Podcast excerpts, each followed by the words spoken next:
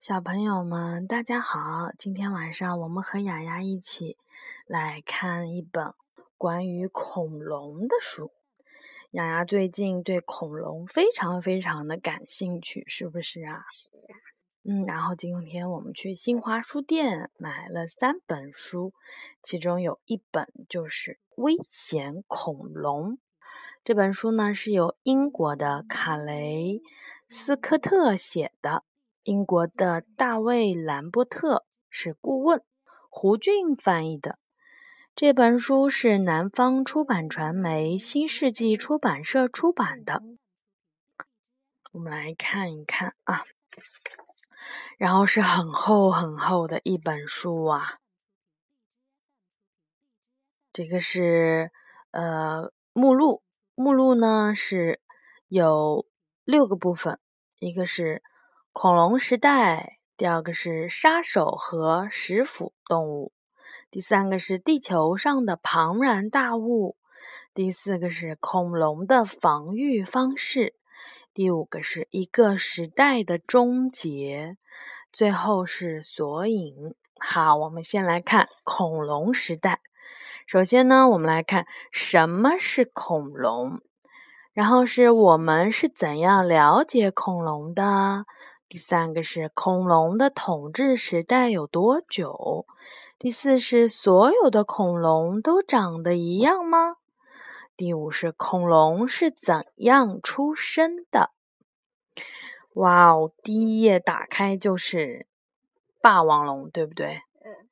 啊，应该是。然后这个上面写的是南方巨兽龙，它很像霸王龙，你看它的手上。也是这种短前爪前肢是那种短短的三个小小爪子的手，但是后腿非常的强壮的那种，然后嘴巴超级大，是不是可以打开非常大？然后它的牙齿也是好尖利，这样呢可以撕扯肉食的动物。嗯，恐龙是陆生爬行动物。它们有长长的尾巴、带爪子的手和脚，以及有长有鳞片的皮肤。一些恐龙用两条腿行走，其他的则是四肢并行。有一些恐龙是肉食动物，还有一些呢，则是以草为食。大多数人都是通过书籍和电影知道恐龙的样子的，但是即便是恐龙专家也不清楚。为什么恐龙在它的竞争对手灭绝以后还能够继续存活？也许是因为它们能够直立行走，也许是因为它们有着其他动物无法企及的庞大体型，如巨龙；又或者是因为它们拥有进攻和防御的利器，确保了它们的长久胜利。这个是重龙。这个有点像雷龙，对不对？嗯。但是雷龙没有它那么长，那么长的尾巴，看到没有？嗯嗯。这个每一页上面呢，嗯，都有很多很多的一些小的龙，但这很多的一些龙啊，可能是名称不太一样，是不是？嗯。你看它这个就是呃雷克斯暴龙。也就是霸王龙的脚骨，我觉得，嗯，很多恐龙可能它的不同的翻译，对这种小的爬行龙，这个是加斯马土龙。加斯马土龙是最早的古蜥之一，它们的一生大部分的时间都在河里捕鱼，和现在的鳄鱼差不多。妈妈，你看，对，翼龙，对，这是翼龙。这个是有会飞的恐龙吗？恐龙都是陆生动物，但是在史前时代，地球上有许多的飞行生物，它们也是爬行类的动物，看起来就像恐龙一样。这些爬行动物被称为翼龙，单词的字面意思是有翅膀的蜥蜴。翼龙的种类非常的多，有一些像轻型飞机一般大。然后呢，有一些呢也会比较小，是不是啊？感觉像是鸟的始祖那种。好，我们来看看我们是怎么样了解恐龙的啊？我们对恐龙的所有了解都来自于科学证据，也就是那些实实在在的恐龙残骸。它们在沙漠、河床和悬崖中保存了千百万年，直到十九世纪，人们才准确地鉴定出这些残骸，并由此创立了古生物学。从那之后，世界各地都有惊人的发现，其中包括腔骨龙的完整骨架，它是在美国的德克萨斯州的沙漠里面发掘出土的。就是化石了啊，那么我们嗯，什么是化石呢？你看这个就是一个鹦鹉螺的化石。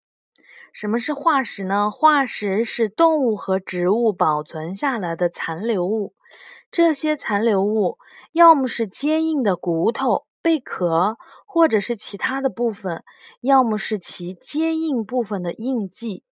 最常见的化石就是鹦鹉螺化石，它是一种有壳的海洋生物，它和恐龙生活在同一时期。我们看啊，恐龙是何时被首次认定的？就是一直到一八四二年，恐龙才被认定是一种新的动物的物种。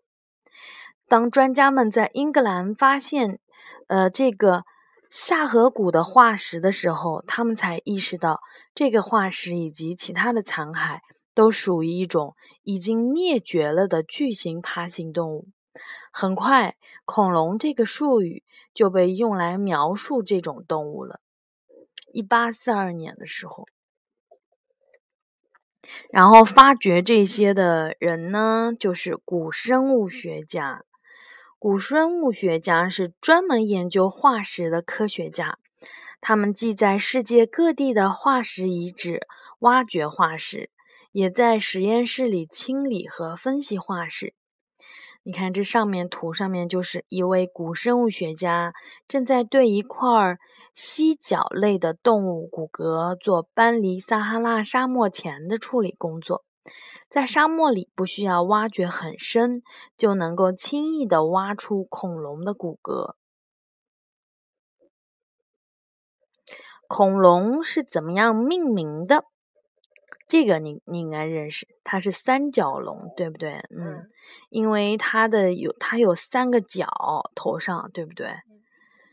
许多恐龙呢都是根据其特征来命名的，比如说三角龙就是有三个角的脸，这些则根据它们被有一些呢就是根据它们被发现的地址来命名，比如说阿根廷龙。还有一些恐龙呢，是以发现者的名字来命名的，比如说艾雷拉龙，就是艾雷拉发现的。我们看它这一幅图，洋洋能看懂吗？这一幅图是地地表的一个切面示意图。我们现在就生活在这个陆地的表面，然后呢，这里是一层一层的，就是地下的这个结构。你看，像这块儿，因为它是湖泊，所以它一上面就是水，对不对？下面是岩石啊、泥土啊，一层一层的。这个下面蓝色的，就是表示是地下水。化石是怎么样形成的呢？化石是通过矿化作用形成的。动物死亡了以后，它身体柔软的部分就会腐烂消失。仅仅留下骨架，水中的矿物质渗透到了骨骼中，最终矿物质固化，将骨骼变成了石头。通常很容易在河床发现恐龙化石，那里的泥沙也会迅速覆盖恐龙的尸体。知道了吧？嗯。你看它，比如说它这个第一幅图就是什么意思呢？就是一只恐龙被追赶到一条水流缓慢的河水中，它溺水而亡，并且沉入到了河河泥之中。第二幅图呢，就是恐龙的身体柔软的组成部分已经开始腐烂了，但是它的骨架或多或少的保留了下来。第三幅图是数百万年以后。曾经的地形被埋没了，新的动物种类进化产生。第四幅是由于地表的侵蚀，化石的骨骼暴露了出来，并被化石专家发掘了。这就是我们现在在一些博物馆里面还能够看到这些化石，是有很大很大的一个巧合性的。好，我们来看下一部分的内容。恐龙的统治时代有多久？恐龙在地球上生活了大约一点六亿年，其中统治陆地的时间长达一点四三亿年。在这么长的时间里面，那么我们人类呢，出现至今还不到两百万年。在这么长的时间里面，许多的物种就灭绝了，又有许多新的物种进化出现。恐龙是幸存者，绝大多数恐龙都能够很好的适应不断变化的环境。双脊龙是生活在侏罗纪时期的食肉恐龙，但它并不是体型最大的龙，就是这个龙，你看。恐龙在六千五百万年前灭绝了。这个双脊龙啊，它的头上有一对骨冠，你看到没有？头上一对骨头。但是呢，我有一天看到了一个很有趣的一个说法啊，说这个双脊龙现在这个头上有这个东西的这个龙，很有可能是因为，嗯，古生物学家发掘它的时候。有一块骨头发生了错位，被误认为头上长了这么一个东西，所以这也有可能，对不对？就是实际上人家头上是没有这么一块的，这碰巧骨头放在那儿了，好吧，就只是一个猜测而已。你还想知道这里面有一些什么动物呢？哇，重龙长成这样！重龙是极长极长的脖子，小脑袋。剑龙、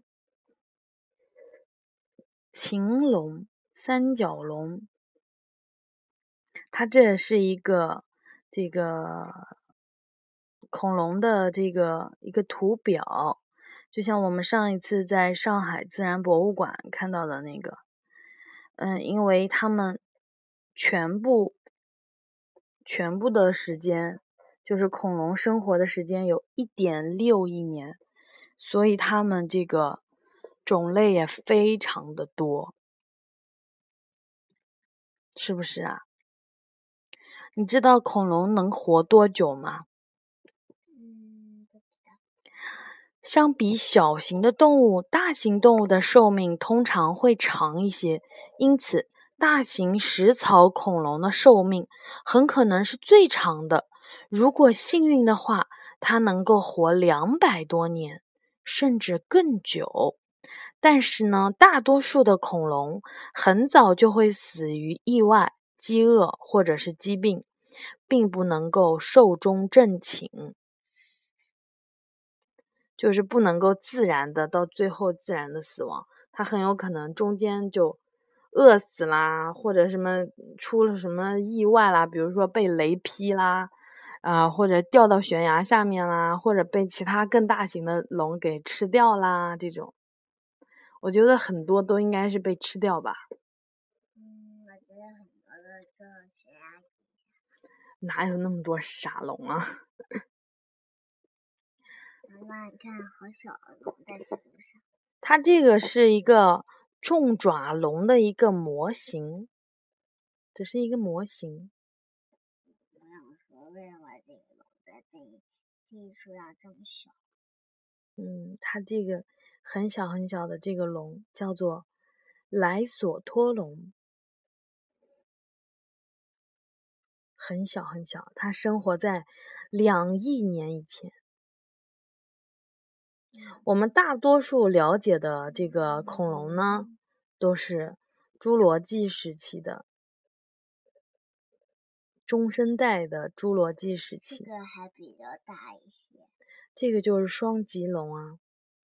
你从这张图表上也没也能够看到恐龙的这个大小的这种对比，对不对？这它一岁、两岁、三岁、四岁。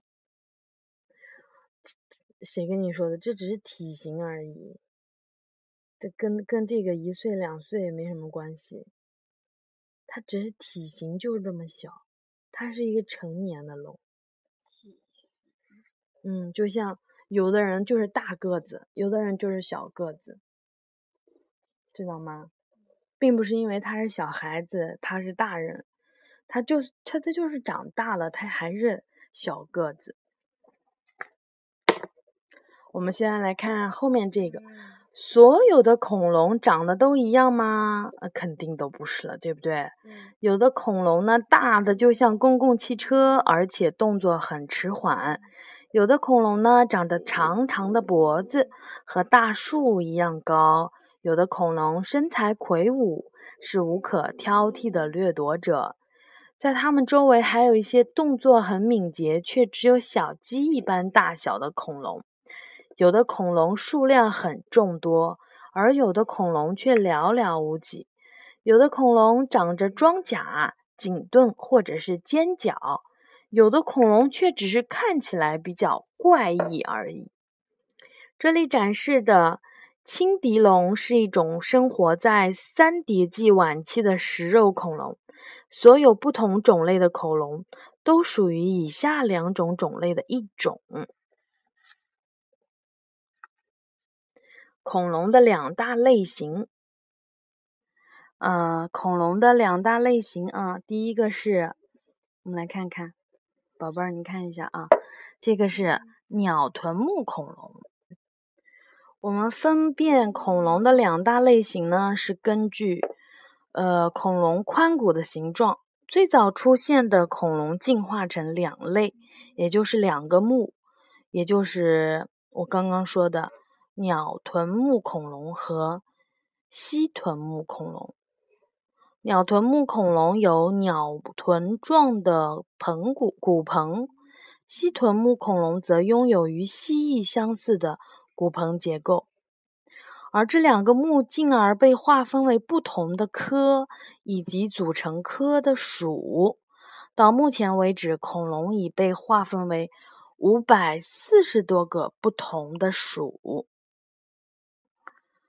嗯，恐龙生活在哪里呢？